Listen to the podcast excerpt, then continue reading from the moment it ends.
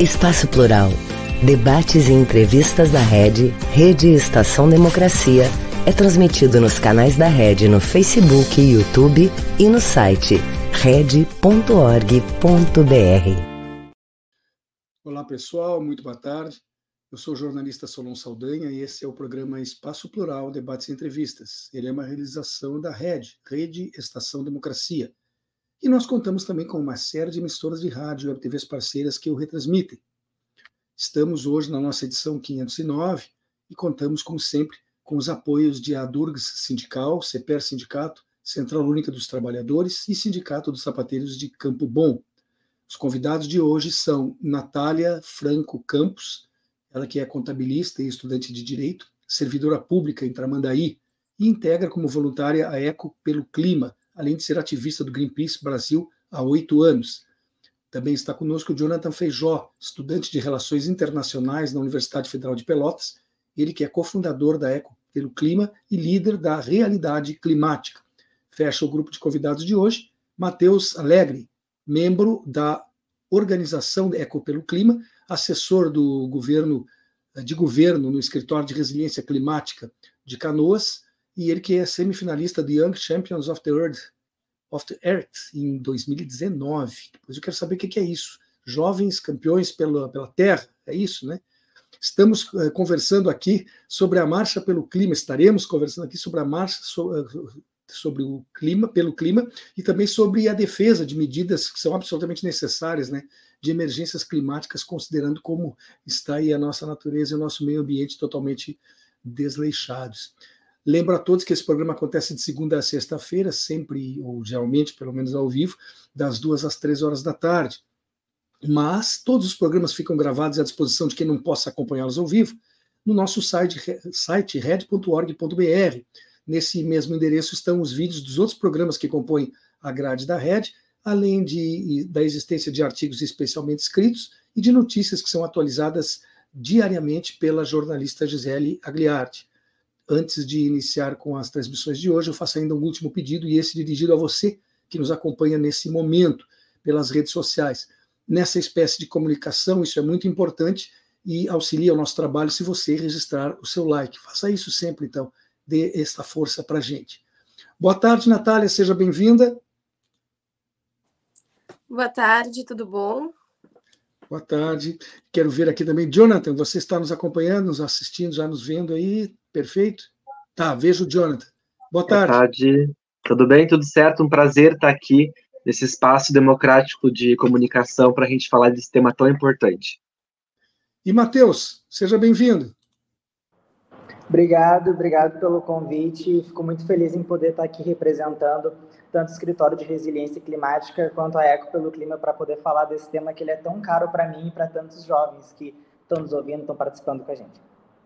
Eu tenho aqui uma nota que quero colocar, porque nós convidamos para participar do programa uh, o deputado estadual do PSOL, Matheus Gomes, que foi o responsável, aí, o autor de, um, de, de, uma solicitação que nós vamos conversar com ela daqui a pouco, uh, junto ao governo do estado, aí, né, de que fosse, junto à justiça, de que fosse decretado um estado de emergência climática. Daqui a pouquinho nós vamos explicar isso.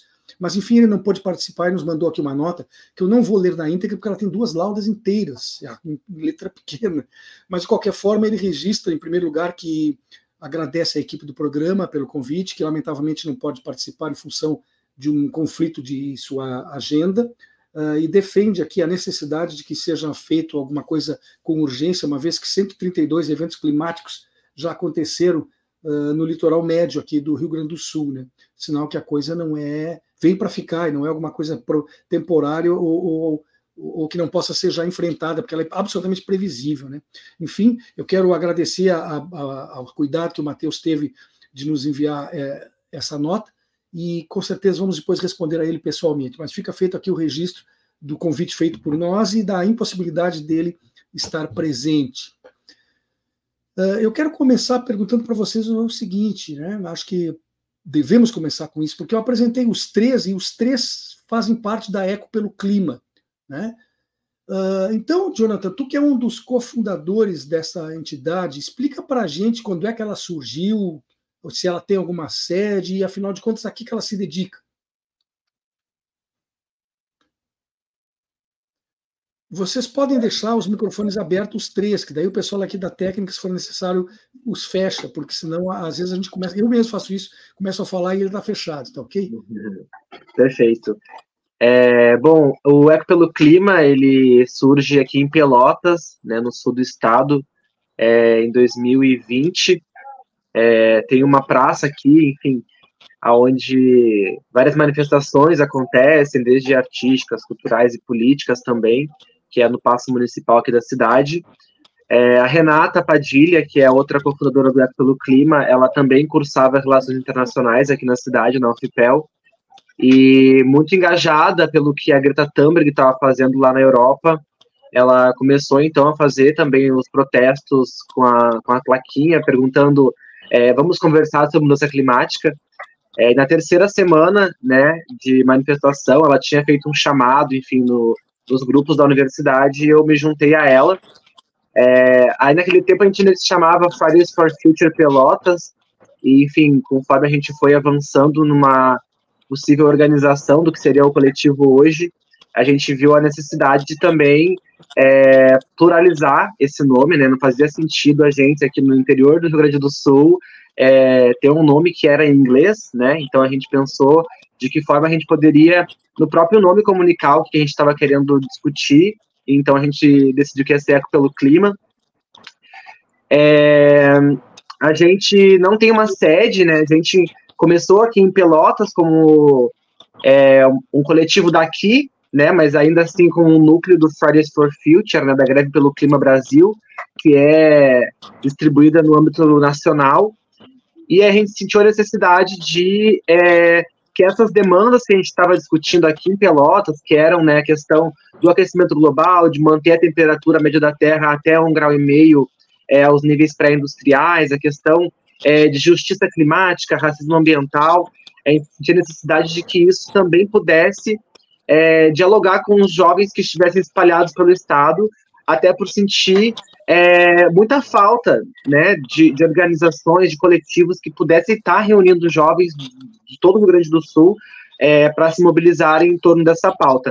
Então a gente se a gente fundiu o que tinha, que era o Fridays for Future Porto Alegre, fundiu ao Eco pelo Clima, e a partir daí a gente passou é, a atuar é, em âmbito estadual.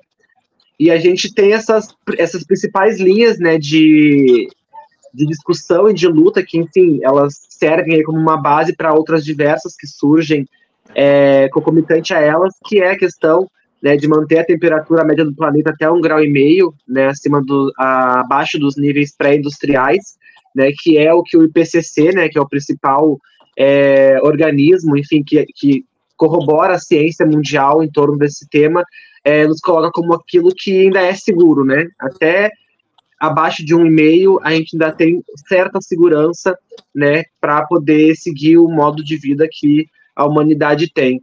A gente também tem esse eixo que é fundamental, que é da justiça climática, né, entendendo que os reflexos da mudança do clima eles não são distribuídos de forma igualitária para todas as pessoas. A gente sabe que, é, principalmente agora, quando a gente teve é, uma infinidade aí, né, vários é, problemas é, de clima aqui no Rio Grande do Sul, com chuvas, enfim, é, ciclones, a gente vê que a distribuição dos danos ela é totalmente é desigual, né? A gente sabe que são as pessoas mais pobres nas periferias, pessoas pretas, pessoas indígenas, é, comunidades tradicionais que são aí as mais afetadas e, portanto, a gente precisa também trazer essa discussão com um caráter que é social também, né? Eu sempre gosto de falar que falar de mudança climática tem que ser falado de forma que essa discussão seja transversal às outras lutas, né, é, sociais que a gente trava aí, né, desde justiça, é, igualdade de gênero, é, o combate ao racismo também. E, bom, a gente está aí hoje com mais de 60 jovens é, se organizando aqui no Rio Grande do Sul, é, conseguindo aí ocupar espaços importantes. A gente considera uma vitória conseguir hoje estar aqui falando numa rádio né, com as pessoas, porque começamos bem pequenos mesmo, era só eu e Renato e uma plaquinha, e hoje a gente consegue estar é, se articulando para propor audiência pública, para agora fazer também outros atos, marchas, enfim, demandando aí, né, o decreto de emergência climática que a gente entende que é uma peça fundamental para que a gente possa dar seguimento nessa luta. Afinal de contas, é a partir desse decreto que a gente vai poder é, pensar alternativas né, de como que o nosso Estado pode se tornar de fato mais sustentável, resiliente, para a gente poder garantir o futuro da geração presente e daquelas que ainda estão por chegar. Acho que por hora era isso. Assim. Bom, então, então a Eco pelo Clima, vamos lá, ela nasceu na cidade de Pelotas e depois de algum tempo está, digamos assim, uh, se, associando, fazendo uma fusão com uma entidade de Porto Alegre, consequentemente ganhando mais tamanho, mais respaldo e, e mais visibilidade. Eu não sei se a Natália e o Matheus eles estão em Porto Alegre ou são também de Pelotas. Natália, você está onde? Eu estou no litoral norte, na realidade, eu moro na cidade de Imbé. Ah, Imbé, perfeito. Isso. E o Matheus é de onde? Eu, por mais que tenha nascido em Porto Alegre e ido morar em Brasília por um tempo, eu atualmente eu moro em Canoas e trabalho em Canoas e faço essa militância ambiental também aqui no município. Perfeito. Bom, isso posto, pelo menos a gente deu uma identidade aí para o pessoal que, como, é um trabalho recente, como acabou de dizer o Jonathan, isso é necessário que se faça. Uh, Natália, um grupo de entidades de defesa do meio ambiente pediu, via judicial, recentemente, que o governo do estado do Rio Grande do Sul fosse obrigado a decretar um, entre aspas, estado de emergência climática, fecha aspas, né, em virtude dos sucessivos desastres provocados por fenômenos como as inundações recentes. O Jonathan acabou de tocar nesse assunto também. Mas não tiveram sucesso em termos liminares. Mas o mérito da ação civil pública ainda não foi avaliado. Por que razão vocês entendem, Natália, que seria muito importante e necessário que isso fosse conseguido? Então, Solon, eu acho que a gente está falando de uma questão de mitigação. Mudança climática não é mais uh, história, a gente está vivendo isso, a gente está vendo acontecer. Não é algo que acontece isoladamente, que a gente não está conseguindo prever. A gente está conseguindo prever, a gente sabe que vai acontecer, que vai acontecer com cada, cada vez mais frequência, e é urgente que a gente tenha como ter um plano de mitigação para isso. A gente não pode deixar para agir quando a tragédia acontece. E o que a gente está pedindo é justamente isso: que acabem as tragédias em qualquer chuva que aconteça, porque elas vão acontecer, elas vão acontecer com cada vez mais frequência. Então é muito importante essa questão do decreto climático para que tenha mais recurso para as próprias defesas civil poderem socorrer as pessoas nessas áreas de risco, que já tem um plano de mitigação preparado para isso. Isso já entra a questão da preservação do Pampa, que é um dos biomas mais devastados, infelizmente. Então, é, abrange muitas questões que a gente precisa solucionar, sabe? Já não, a gente já não está mais em tempo de dizer, ah, quando acontecer, a gente pensa. A gente já sabe que vai acontecer e a gente está lidando com vidas, principalmente. Tem muitas pessoas perdendo as vidas nessas tragédias. Então, a gente não pode deixar para pensar nisso depois. E o decreto climático ele vai mudar isso. Se for decretado emergência climática aqui, a gente vai conseguir ter recurso, ter preparo, ter pessoas ali para agirem quando for necessário. É, Mateus, é, não será que, que, será que já não deixamos passar muito o tempo, porque tudo se agravou de tal forma que agora para solucionar parece que as condições econômicas e financeiras nunca vão ser suficientes, né? Quer dizer, a gente não tomou providência em um tempo hábil e a coisa chegou a, a um ponto insustentável. Todos nós sabemos que sempre faltou vontade política, né? não importa que governo. Mas se ela surgisse, essa vontade, num passe de mágica, haveria como financiar hoje em dia o grande número de ações que se fazem necessárias para combater o problema? Eu acho que a gente precisa, e estamos vivendo um momento onde a gente precisa ter muita atenção, é, ouvir a ciência, é, ter um interesse político, isso é óbvio, e tem diversas maneiras que a gente pode contribuir para isso. Um deles é a própria marcha, a existência de movimentos que existem para poder estar tá suprindo essa, essa necessidade. E a gente tem que se colocar quase que um suporte intergeracional, sabe? Para poder é, dar conta de todo o movimento que está por vir. A questão ambiental ela é muito séria. É, por exemplo, agora pela manhã a gente estava reunido com a Grampal, o escritório climático aqui de Canoas, estávamos reunidos com a Grampal para poder encontrar algum tipo de solução para a questão das mudanças climáticas e do ciclone que está previsto para amanhã. sabe? Então, é, todas essas coisas, elas, elas estão ligadas, elas precisam ter muita seriedade. E os, os recursos financeiros, eles existem, eles são, eles são destinados pela vontade política. No mandato federal passado, a gente teve a desistência, por exemplo, do Fundo Amazônia, que ele foi restabelecido agora e precisa ter esse olhar um pouco mais cuidadoso por parte do governo do estado, que eu acho que daí já entra as questões também de decretar é, estado de emergência climática, porque daí, daí a gente consegue trabalhar com a realidade, certo? Como a Natália ela falou de maneira muito sábia, a gente vive um estado de quase uma desertificação do Pampa, sabe? Ele é, um, ele é um dos biomas mais ricos que a gente tem no Brasil e menos de 50% dele é cadastrado no INPE. Então a gente precisa ter esse olhar muito cuidadoso e muito especial pelo nosso estado, pelas mudanças climáticas e pela resiliência climática.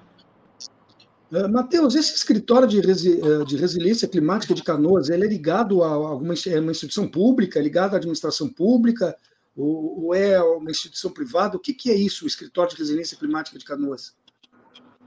É, ele é ligado à prefeitura municipal. É, depois de uma reestruturação, uh, esse entendendo a necessidade e confirmando que nós estamos em caso de emergência climática, o prefeito ele autorizou a, criação desse desse escritório de resiliência climática junto com a Defesa Civil para poder ter uma frente de preparo, de estudo, de capacitação, de aviso, de educação ambiental, para a gente poder é, ter pessoas capazes à frente para poder solucionar o problema. Perfeito. Essa informação é importante, que mostra que nem todas as administrações estão despreocupadas, né? Algumas estão fazendo alguma coisa. Isso é positivo. Uh, Natália, uh, há alguma previsão sobre quando deve sair uma decisão colegiada da Justiça Federal sobre o mérito dessa solicitação que nós comentamos, antes, na questão anterior, encaminhada pelas entidades? que eu saiba, não, não tenho esse conhecimento para te informar, mas até onde eu sei, ainda nada. Sim, porque na verdade foi negada a, a liminar, mas com certeza as entidades devem estar muito atentas, preocupadas e torcendo para que o colegiado tome uma posição e, e, e retome o, tema, né? Não fique de fora, apesar de não ter sido resolvido liminarmente. É, eu tenho uma questão aqui para o Jonathan. O Rio Grande do Sul, e hoje até estou aqui numa felicidade de, diferente. Aqui. Eu estou falando com três jovens, um em Pelotas, um em Canoas e uma em Imbé, o que mostra que nós estamos pulverizando uh, um tema que, que, é relevante e estamos tendo gente jovem tratando disso. Né? Isso é muito bom. Mas uh, o Rio Grande do Sul sempre teve uma tradição no que se refere à luta em defesa do meio ambiente, coisas de bem antes que vocês três nascessem, com certeza. O saudoso José Lutzenberger, por exemplo, e a Agapan, elas são referência positiva além das nossas fronteiras, né? Mas a partir de que momento, Jonathan, te parece uh, que nós temos entrado, não te parece que nós temos entrado num retrocesso uh, nesse enfrentamento? E se entramos, por que, que isso aconteceu no teu modo de ver? Ah, perfeito. É, com certeza a gente tem aí o Rio Grande do Sul, é, ele tem essas duas faces, né? Ao mesmo tempo que ele é um estado aí que, enfim, degrada muito é, o seu bioma, enfim, a gente também tem essa face de uma resistência histórica, né, que é aí é, exemplo até para outras regiões do Brasil é, na luta, né, por defesa do meio ambiente. É, eu entendo que é, primeiro há um cansaço, é, acho que generalizado assim das pessoas quando a gente fala de, de lutar, enfim, de resistir aos retrocessos, é, e também da necessidade também da gente precisar, enquanto movimento, estar se atualizando e haver também certa resistência de fazer essa atualiza atualização de fato, né? Ah, os problemas ambientais que a gente tinha é, na década de 90, hoje é, são estes, mas muitos outros, e de forma que eles estão é, pulverizados em várias questões sociais, né? Eles não estão hoje em dia é, nessa discussão só do é, meio ambiente e, enfim, proteger é, o, o, bioma pampa, por exemplo, né?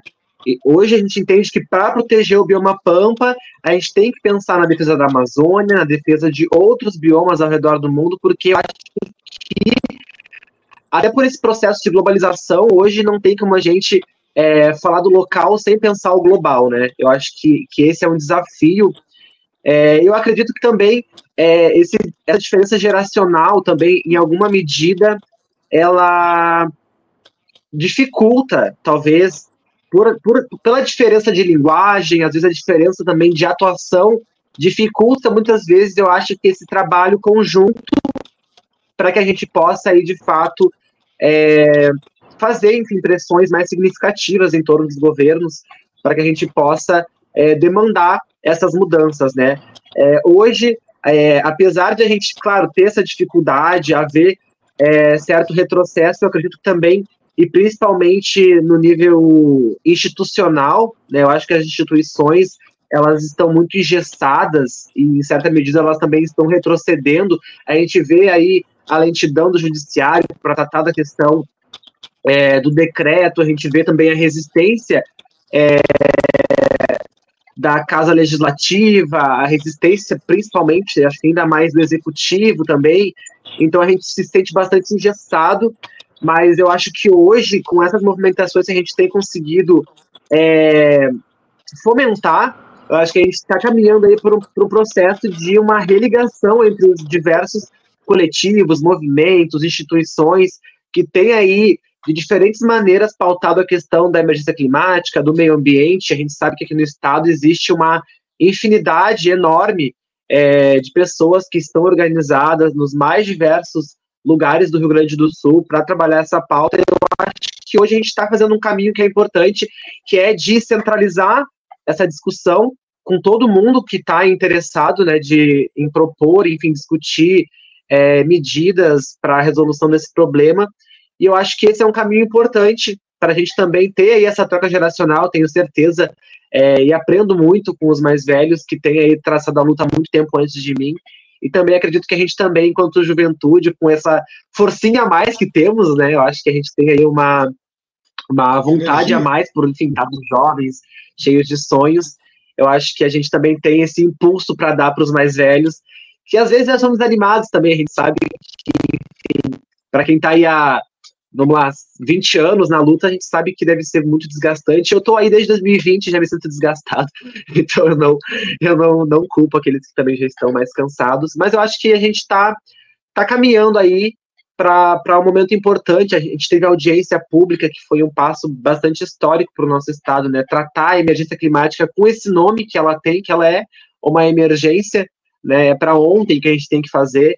É, trazendo um pouco do que tu tinha perguntado antes para o pessoal, é, de se há tempo ainda, e há tempo, a gente tem que ter a esperança de que há tempo, mas a gente precisa fazer para ontem, assim, né? A gente precisa fazer para ontem, e eu acho que é o momento, não temos muito tempo, mas temos tempo, e eu acho que é o momento da gente regastar as mangas e fazer aquilo que é possível, né, na garantia de que a nossa parte a gente está fazendo aí para garantir o futuro de uma gurizada aí que está chegando.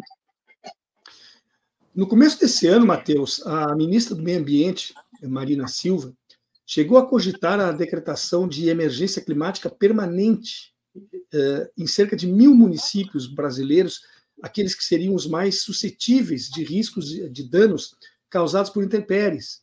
Mas essa ideia não prosperou. Por que será, Matheus? O lobby contrário foi mais forte e eficiente? Matheus? É, é, eu acho que a gente tem que analisar em um contexto um pouco geral. É, isso, além de não ser bom para a imagem de um governo, principalmente tão progressista quanto do presidente Lula, é, eu acho que é relevante para a estrutura ministerial dela. Eu acho que, primeiro, o presidente ele gostaria de tentar é, o escritório climático a nível federal, que foi sugestão da própria Marina, é, essa criação. E o aspecto principal, acredito, na minha opinião, é que a gente tem um Congresso extremamente conservador, aonde eles não têm a dimensão da crise climática, eles não têm uma dimensão é, muito grande sobre é, as mudanças do clima e a questão da sustentabilidade no geral. Então, a ministra Marina, ela está conseguindo fazer um trabalho muito bom dentro daquilo que ele, que ele consegue fazer respeito com o orçamento que já foi previsto e com as expectativas que estavam sendo colocadas, principalmente por, pelo histórico da ministra, que já ocupou a pasta duas vezes. Eu acho que ela está fazendo um excelente, um excelente trabalho nesses, nesses meses de governo. Natália, eu, eu às vezes vejo notícia na televisão e, me, e te confesso que me surpreendo com a falta de sensibilidade, às vezes até de conhecimento de muitos dos colegas jornalistas e talvez das, da, das próprias eh, forças de difusão dos governos, quando comemoram que caiu o desmatamento em X%. Ora, diminuir o desmatamento significa matar a floresta mais lentamente. Não significa que nós paramos de matar a floresta. Então, quando diz, não, desmatamento caiu 50%, maravilha. Desmatavam 30 campos de futebol, agora são só 15. Ora, só vai demorar mais tempo para a catástrofe acontecer igual. Tu não acha que há um pouco de despreparo da imprensa? E eu não sei se essa desinformação é proposital ou é realmente fruto da ignorância de muitos de nós, no sentido de que essas coberturas sejam feitas com um pouco mais de informação técnica e menos achismo e menos colocação de número tem que se avaliar o que, que esses números representam? Então, eu concordo contigo, tá? Eu não sei até que ponto também é ignorância, ou até às vezes entra toda uma questão de jogo político e tudo mais, que, querendo ou não, tem sempre alguém por trás disso, tem sempre alguém que está apoiando aquela causa. E claro que sim, queda no desmatamento, por menor que ela seja, é importante, é bom, mas não é tudo, sabe? Eu acho que entra muito uma questão da nossa sociedade mesmo, sabe? De acreditar que a gente tem que diminuir, mas na verdade a gente tem que mudar. Porque foi como o colega falou agora anteriormente, a gente tem tempo, mas é um tempo muito curto. E se a gente não arremangar agora as mangas com vontade e fazer alguma coisa para mudar mesmo, aí talvez esse cronômetro aí nos alcance mais cedo do que a gente espera. Mas é complicado é bem complicada essa questão, porque acaba que às vezes essa propagação nas redes de que ah, mas o desmatamento diminuiu em tanto por cento, para uma parcela da população, às vezes, que não tem esse conhecimento e essa informação do que realmente isso significa, acaba como se fosse uma passação de pano, assim, sabe? Deixa a pessoa no, ah, não, mas olha lá, o desmatamento diminuiu, vocês são, vocês jovem, ativista, vocês estão querendo balela, e não é isso, sabe? Então é preocupante porque as emissoras, as redes, elas levam essas informações a muitas pessoas e nem todo mundo tem né, conhecimento e tudo mais para entender o que está ali nas entrelinhas também, né? Uh, Matheus, o trabalho de vocês em Canoas, pelo que eu entendi, ele é recente, não faz muito tempo que está sendo realizado. E eu não sei se vocês têm algum trabalho conjunto com, ah, por exemplo, o setor de educação, porque me parece que uma das saídas é investir eh, não só em ações imediatas no presente, como também uma preparação de pessoas melhor preparadas para encarar, para encarar esses problemas no futuro. E não vejo como fazer isso sem, sem servir a educação. Dentro do município de Canoas, na rede municipal de ensino, pelo menos, vocês têm ou pretendem ter alguma ação conjunta no sentido de que haja uma educação ambiental para as nossas crianças, para os nossos jovens, para os nossos adolescentes? Sabe, é, nós temos esse entendimento também, a gente conseguiu identificar que muitas vezes a questão do descarte consciente, a questão da dúvida do, tá, mas por que que na minha região ela chove mais do que em outras regiões? Por que que eu não posso construir uma casa em uma área de risco, por exemplo? todas essas dúvidas elas vêm também de uma educação ambiental, que as crianças, os jovens, enfim, elas precisam ter um conhecimento. Esse nosso trabalho no escritório climático ele é muito recente mesmo, mas a gente conseguiu identificar algumas coisas muito pontuais. É, e nós já encaminhamos junto com a Secretaria de Educação aqui de Canoas para conseguir estar tá trazendo esse projeto que leva uh, educação ambiental para dentro das escolas. Por mais que tenha eventualmente em datas comemorativas do município alguma aulinha, a gente não quer isso, a gente quer algo efetivo que possa dar essa contribuição para a sociedade, sabe?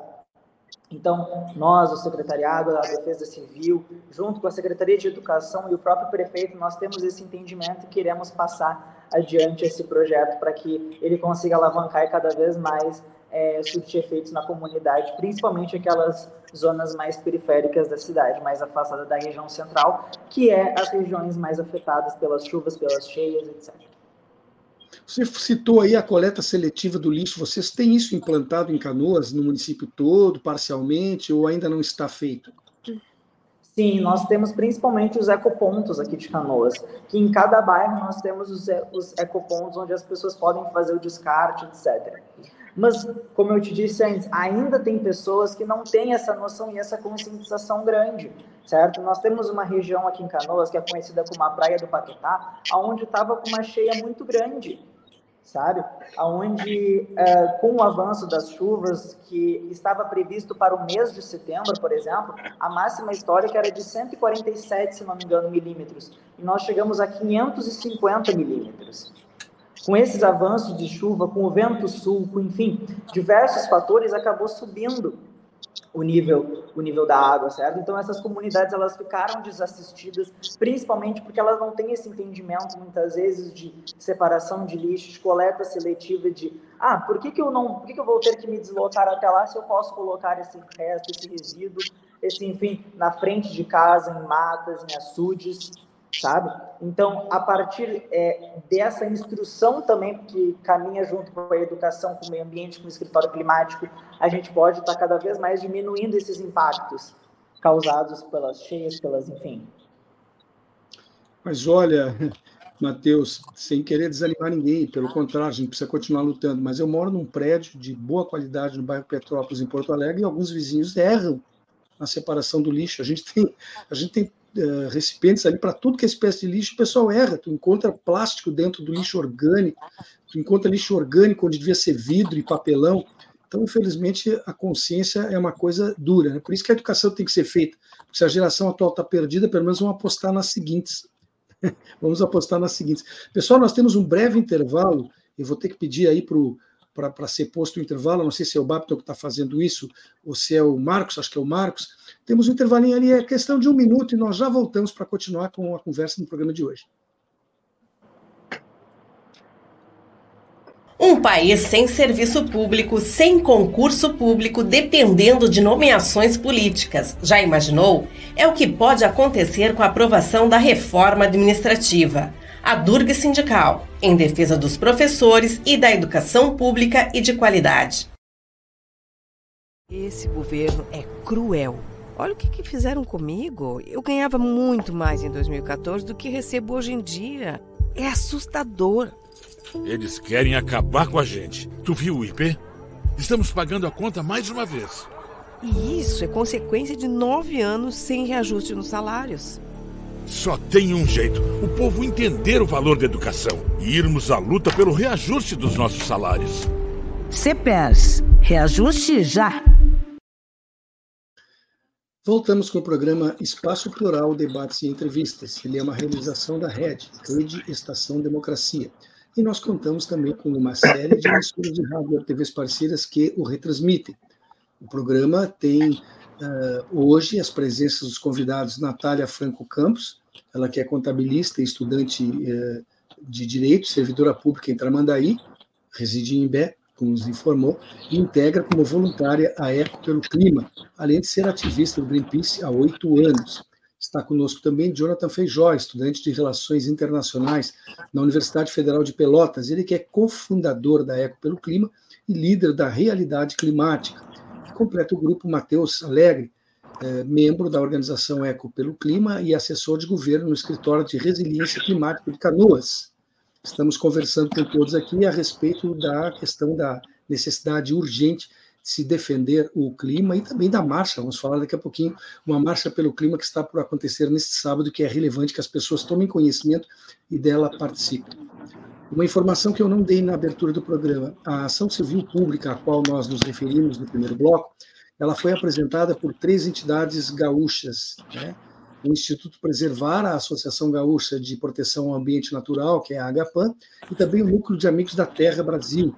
A advogada Marina Derman, que representa essas três organizações, afirma que um dos principais objetivos da declaração é meramente simbólico até, e procura chamar a atenção para os riscos crescentes provocados pelas mudanças do clima, mas essa medida também poderia, ela admite, resultar em ações concretas, a exemplo da classificação de excepcionalidade por outras razões, como a emergência em saúde pública, que permaneceu em vigor no nosso país durante o período mais agudo da pandemia, pandemia do coronavírus, e que com isso reduziu a burocracia para repasses de verbas e aquisições de insumos. Se fosse decretada a emergência climática, isso também seria obtido, né?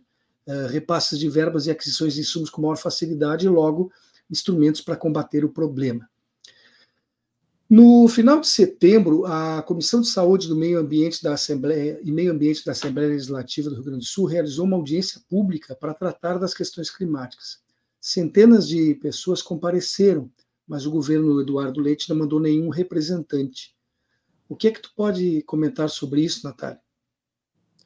Eu acho que, primeiramente, acho que foi lamentável, porque a gente está tratando de um assunto que é importante para a galera aqui do Rio Grande do Sul, para os moradores, para os gaúchos, mas é um, é um assunto importante para o Brasil, a nível nacional.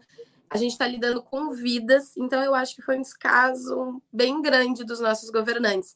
Eu acredito que, por mais que a agenda deles a gente entende, seja cheia e tudo mais, eu acredito que eles poderiam ter mandado pelo menos um representante para estar tá lá, para nos escutar, para trazer a opinião deles, e isso infelizmente não aconteceu. Mas eu acho que eles também ainda têm chance de nos escutarem e mudarem essa, esse posicionamento aí. Eh, Jonathan, foi citado antes aqui no programa a grande devastação que acontece no bioma Pampa. No Rio Grande do Sul também foi praticamente destruída a fatia de Mata Atlântica que nós tínhamos aqui, né? E a gente está muito acostumado a ouvir falar dos problemas que tem na Amazônia e também um pouco no Pantanal, e às vezes não olhamos o nosso próprio quintal.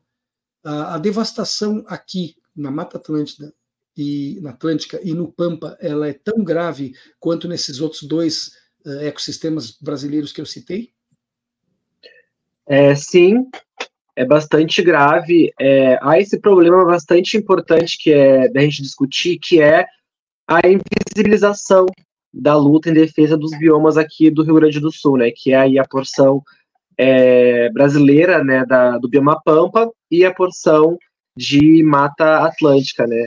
É, o bioma Pampa é proporcionalmente o mais devastado do Brasil, né, ele é o que está mais destruído e também a gente entendendo é, o histórico, né, da, da produção pecuária, enfim, aqui no estado, que em alguma medida é, devastou boa parte do que a gente tinha de bioma, de mata nativa, para poder, enfim, colocar gado, é, plantação de soja. A gente sabe que tinha um problema bastante grave, né, com as monoculturas aqui no nosso estado, né, que trazem é, um impacto muito grande, não só é, para a vegetação, mas para o solo em si, né? A gente tem aí uma questão de tornar o solo mais arenoso, enfim, é, e, e, o e o, a Mata Atlântica também é a mesma coisa, né? A Mata Atlântica que é um bioma que, ao longo do Brasil, ele é devastado. Aqui no Rio Grande do Sul não é diferente. A gente sabe que ali a região da porção da Mata Atlântica, que é a região mais norte do estado, é uma região que se desenvolveu bastante na área industrial. É, a gente sabe que é, traz uma série de impactos, né? É, é essa, esse desenvolvimento industrial feito sem pensar é, uma maneira sustentável, enfim, de se adequar, de se instalar nessas regiões. É, e, e, a gente tem esse problema bastante grave, né, de conseguir é, trazer esse olhar também para o bioma Pampa, para o Rio Grande do Sul. É, é, claro que a, que a Amazônia aí é uma, uma grande luta que todo mundo tem que tratar, não só no Brasil, mas fora do Brasil também, porque ela exerce um papel muito importante até para o bioma Pampa, né? A gente sabe aí que os rios voadores tem é, uma importância bastante significativa aqui para o nosso bioma, mas ainda há uma resistência muito grande né, da gente tratar do bioma pampa.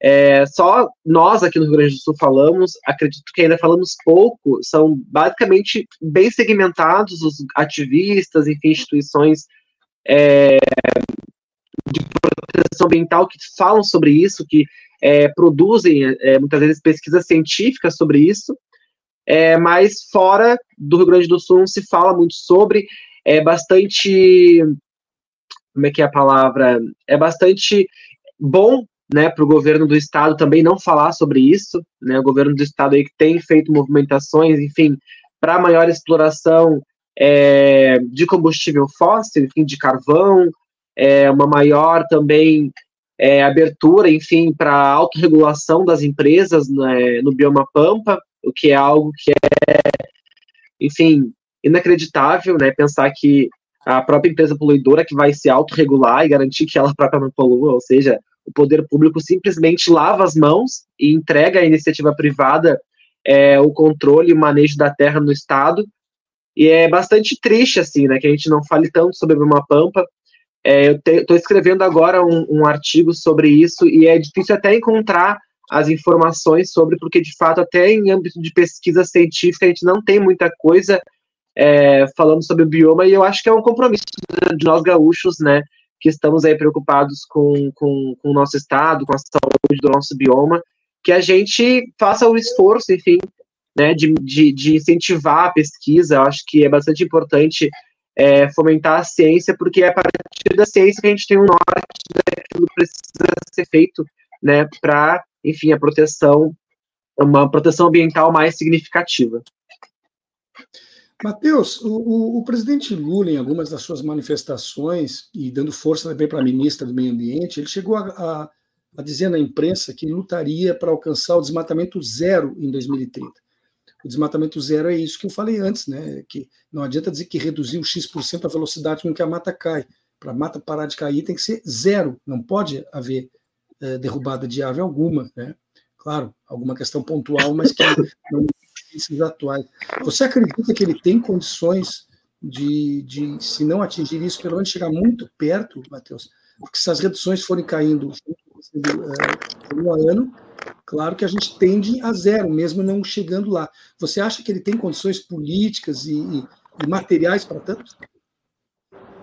Eu acho que o primeiro passo que a gente tem que fazer para conseguir chegar no desmatamento zero é acreditar que ele é possível e tratar ele com a seriedade necessária, que é o que o presidente Lula está fazendo, que é dando força para a ministra Marina Silva, atuando em políticas ambientais, políticas ambientais eficientes, sabe? Dando voz e dando vez para as comunidades e povos tradicionais, que é o que ele tem feito, sabe? Então, é, se existe essa possibilidade, o presidente Lula está caminhando muito perto dela e ele está se aproximando de maneira muito efetiva de conseguir essa conquista, sabe? Porque o primeiro passo é a gente ouvir a ciência, acreditar que é possível, dar voz e vez para aqueles e aquelas da floresta.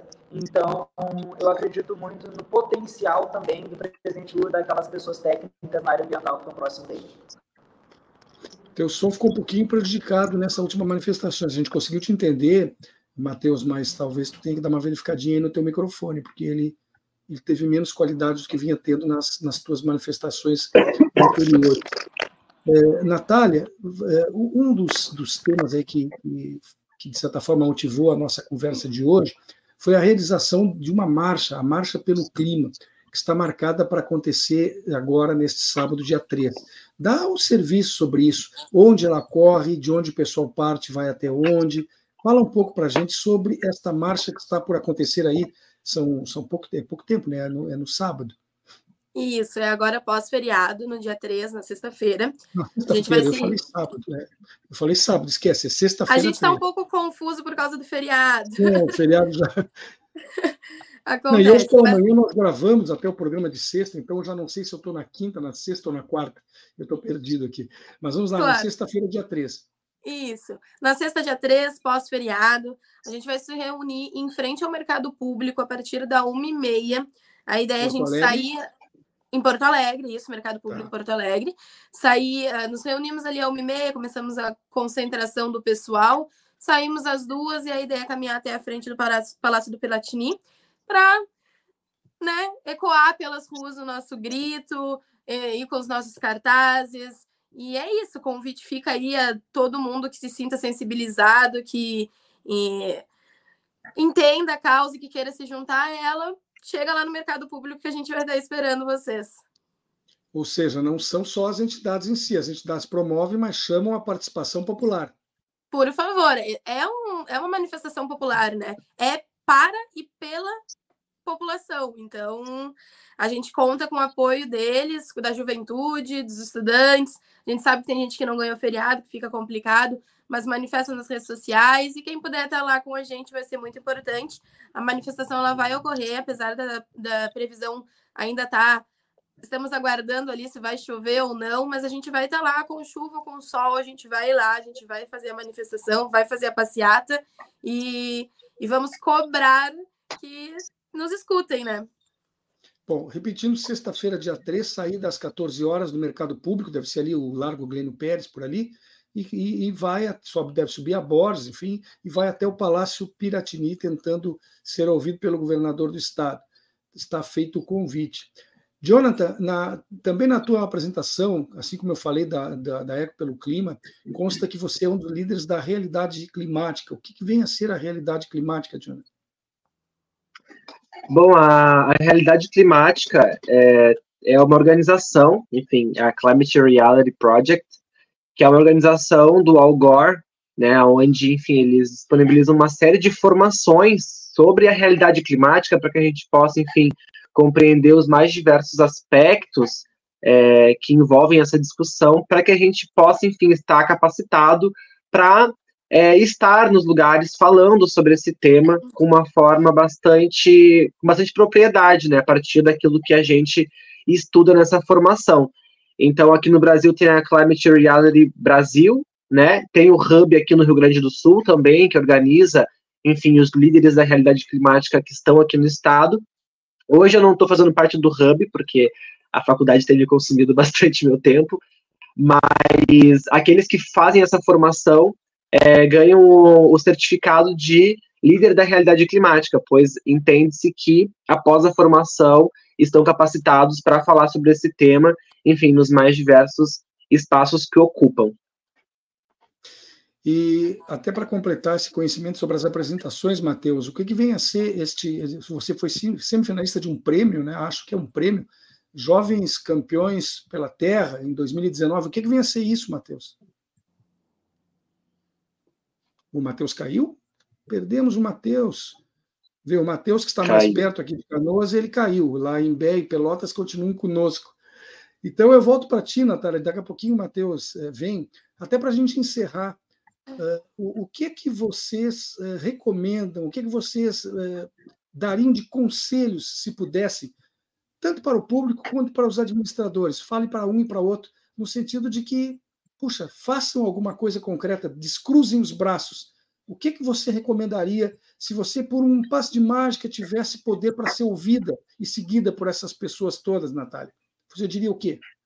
Eu acho que para a população em geral, é lembrar que junto a gente consegue ter força suficiente para ser escutado, para fazer a nossa voz ser ouvida, mas é isso, a gente precisa daquela coragem, daquela aquela sensação de fazer o que é certo mesmo. Então, acho que para a população eu gostaria de lembrar disso, que se a gente for junto, a gente vai conseguir. E para o governo, eu gostaria de ressaltar que, poxa, a gente está trazendo tanta informação, a gente está trazendo informação científica, a gente não está se baseando em achismo, é uma realidade e eu acho que, poxa, eles também são seres humanos, eles também têm famílias, eles também têm filhos, e é isso, por isso que a gente está lutando, a gente está lutando por um futuro, não só para nós, mas para eles, e não só a eles na visão política, mas eles, aquela pessoa que sai para tomar um chimarrão aqui na Redenção, sabe? Então é isso, a gente quer continuar podendo fazer isso. E se a gente não lutar pelo clima agora, a gente infelizmente não vai conseguir. E eles são as pessoas que têm o poder de nos escutar e fazer com que mude essa realidade lá deles, né? De levar esse decreto climático, regulamentar essa situação, nos proporcionar ferramentas para que isso que a gente quer aconteça de fato. Eles são as pessoas que têm a caneta na mão. Então, por favor, colaborem com a gente. É, e para a população em geral que a gente pede que acredite na ciência, lembre também que a Terra não é plana e que vacina é um grande avanço, avanço da ciência, né? Sem, sem vacina, talvez nós não estivéssemos aqui. E se a Terra fosse plana, alguém já teria caído da borda há muito tempo. Uh, Jonathan, se você tivesse poder como a Natália, eu, eu conseguisse poder com a Natália, agora para ti. Fale para as pessoas em geral e fale para as autoridades em particular. O que você diria? É, eu acho que para as pessoas em geral, é, eu diria para terem a disponibilidade de, de estar nos escutando, assim, né? Eu acho que, claro, é importante que as lideranças políticas nos escutem, mas eu acredito que é a mobilização popular que tem o poder, de fato, é, de, fazer, de exercer a pressão necessária sobre aqueles que estão aí no espaço de decisão. Eu sei que para a população, e olhando para Pelotas, que é uma população majoritariamente negra, periférica, eu sei que falar de mudança climática é uma coisa a mais dentro daquilo que as pessoas já estão lutando no dia a dia para ter o básico, enfim, para garantir a própria sobrevivência. Mas eu pediria paciência, né? Acho que um, um pouco de tempo para nos escutar. Né? A gente está aí mobilizando, fazendo esse trabalho é, mais direto, enfim, combativo, mas é necessário que a gente tenha essa base também organizada para esses grandes momentos de mobilização, que a gente demonstre que não é o eco pelo clima que está falando, não é o ambientalista que está falando, a gente está aí como um porta-voz de uma comunidade que está, sim, preocupada e que quer, sim, é, que medidas significativas sejam tomadas para a garantia é, de dignidade. Eu acho que falar de mudança climática é falar sobre dignidade. A gente sabe que é, muitas pessoas já não, já não contam com essa dignidade, né? A gente sabe que pouco temos de saneamento básico, pouco temos de segurança alimentar garantida para uma população enorme, mas que é, a gente consiga é, comunicar para a população que a mudança climática ela está sim é, entrelaçada a todos esses temas e, portanto, ela também é, tem que ser disseminada para aqueles que a quem ela mais interessa, né? Que são as pessoas mais afetadas pelos reflexos da mudança climática. É, e para o âmbito da, da, da, política, assim, eu acredito que é, eu acho que as pessoas têm que ter o compromisso, né? As lideranças políticas têm que ter o compromisso de estar aberta ao diálogo, né? Nós estamos num regime democrático e, portanto, independente de você estar no espectro à direita do espectro ou à esquerda, você tem o compromisso, enquanto um democrata, de estar aberto à sociedade civil, quem quer que seja. A gente, desde o primeiro mandato é, do governador Eduardo Leite, a gente já havia pedido uma série de vezes, é, com carta, com é, mobilização, que ele recebesse o Eco pelo Clima para uma conversa sobre a mudança climática, e ele não só ignorou, como fez chacota do nosso convite, né, querendo marcar uma reunião conosco, é, com o secretário é, de mudança climática no Dia das Crianças, que era feriado, que, enfim, nem tem trabalho é, no Piratini, o que foi bastante desconfortável. Então, eu acredito que é, a partir. As minhas fichas estão principalmente é, na população, porque eu acho que a partir da população se exerce a pressão necessária sobre quem quer que seja, se está à direita, se está à esquerda, se está ao centro, é, para que eles sejam sim obrigados, por pressão, a sentar e escutar a, as demandas da população. Uh, Matheus, quando, quando eu te perguntei, eu posso fazer uma pergunta, há um microfone aberto. Há um microfone aberto. Está dando eco.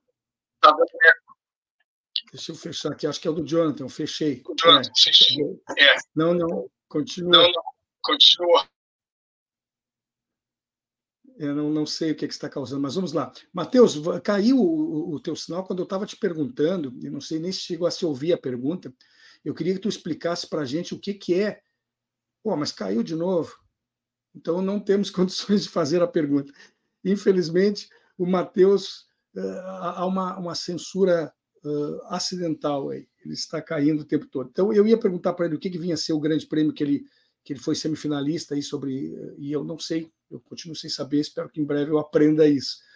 Uh, pessoal, apesar de tudo, acho que nós vamos ter que encerrar agora. Ainda temos cinco minutos aí, mas em função da falta do, do Matheus, acho que nós demos aqui o nosso recado. Eu quero só passar para vocês aqui, vou ler, ó, uh, entre as propostas apresentadas no evento que aconteceu lá na, na, na, na Assembleia, que foi citado aqui, eh, os eventos que, que, foi citado aqui, as propostas foram apresentadas aos órgãos competentes pela Comissão de Saúde e Meio Ambiente do Legislativo. Uh, realização de um seminário sobre o tema, criação de um fórum de movimentos e membros da sociedade centralizada na Assembleia, para debater e mobilizar sobre a questão climática, criando um cadastro de interessados em elaborar uh, durante a, a ser elaborado durante as audiências, oficiar a Justiça Estadual sobre uma ação penal que já está ocorrendo, é aquela que nós citamos sobre a emergência climática, exigir paridade no Fórum Gaúcho de Mudanças, que se a, se a maioria do governo não tem paridade, não, não decide nada. Construir uma ação parlamentar junto à comunidade de pesca artesanal, demandar o governo gaúcho para apresentar um inventário sobre a questão dos gases estufa do Estado, demandar cooperação para, com dos governos do Estado federal para demarcar terra de indígenas, realizar audiências públicas para questões como a dos passos dos negros em Pelotas, e enviar ao governo estadual também um pedido de informação sobre as medidas que ele realmente vem adotando ao longo do tempo, se é que adotou alguma, no sentido de combater o, o, o aquecimento. Essas foram as medidas tiradas por este uh, evento na Assembleia Legislativa, né, que aconteceu no final agora do mês de setembro. Pessoal, eu quero agradecer muito a, a companhia de vocês e a presença de vocês aqui. Fica aberto para a tua despedida, Natália, fica aberto para a tua despedida, Jonathan. Começa contigo, Natália. Bom, primeiro eu vou agradecer a oportunidade, foi muito bom estar aqui hoje com vocês, ter esse espaço para que a gente conseguisse falar e levar a informação do que a gente está tentando fazer para tantas pessoas, né?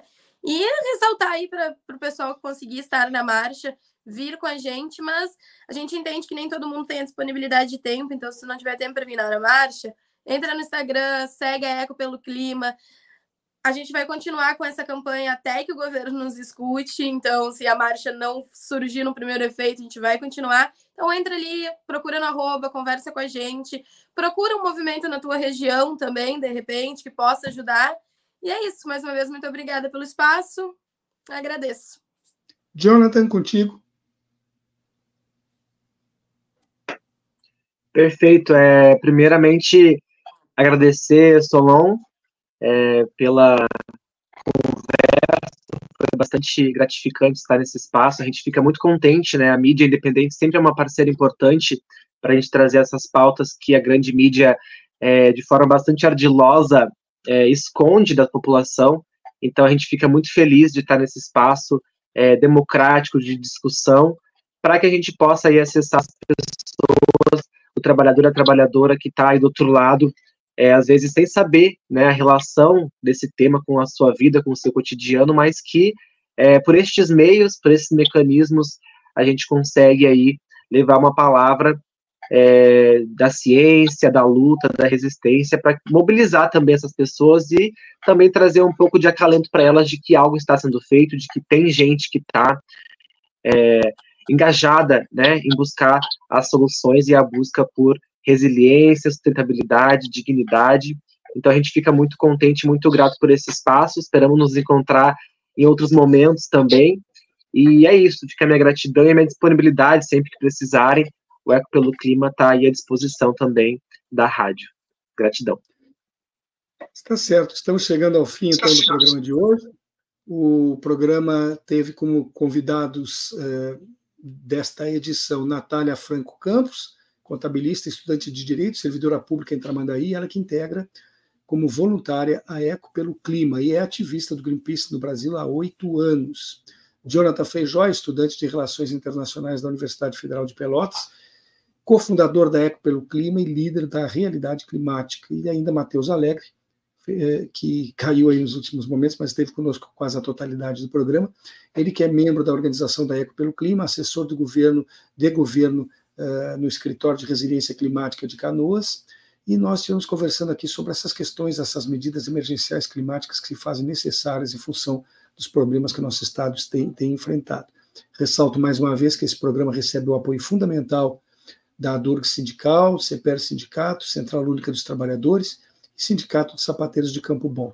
Para concluir, quero convidar quem está nos acompanhando agora para que adquira o hábito de visitar regularmente o site red.org.br, Lá você encontra vídeos de todos os programas que compõem a nossa grade, artigos especialmente escritos e notícias que são diariamente atualizadas. Isso é relevante para a continuidade do nosso trabalho. Agradeço ao colega jornalista Babiton Leão, que esteve na técnica, hoje também com Marcos Pérez, nos dando uma força, e Graça Vasques, que lidera a produção. Concluo com o meu mais sincero muito obrigado a você que nos prestigia diariamente com sua audiência Desejo a todos um excelente feriado nesta quinta-feira. Deixo um forte abraço e estarei esperando vocês aqui na sexta, às duas horas da tarde. Até lá. Espaço Plural é exibido pelas redes sociais dos seguintes parceiros: CUT RS, Rede Soberania, Rádio Com Pelotas, O Coletivo, Rádio Ferrabras FM de Sapiranga, Coalizão do Movimento contra a Discriminação Social, Coletivo Pão com Ovo, Jornal Brasil Popular e TV Caxias em sua página no Facebook e pelo canal 14 da NET Claro, Jornal Já Porto Alegre, Portal Litoral Norte RS e Terra Livre Rádio Web de Ulha Negra, Passo de Torres TV, para Desporto TV e Paideia TV em seus canais no YouTube.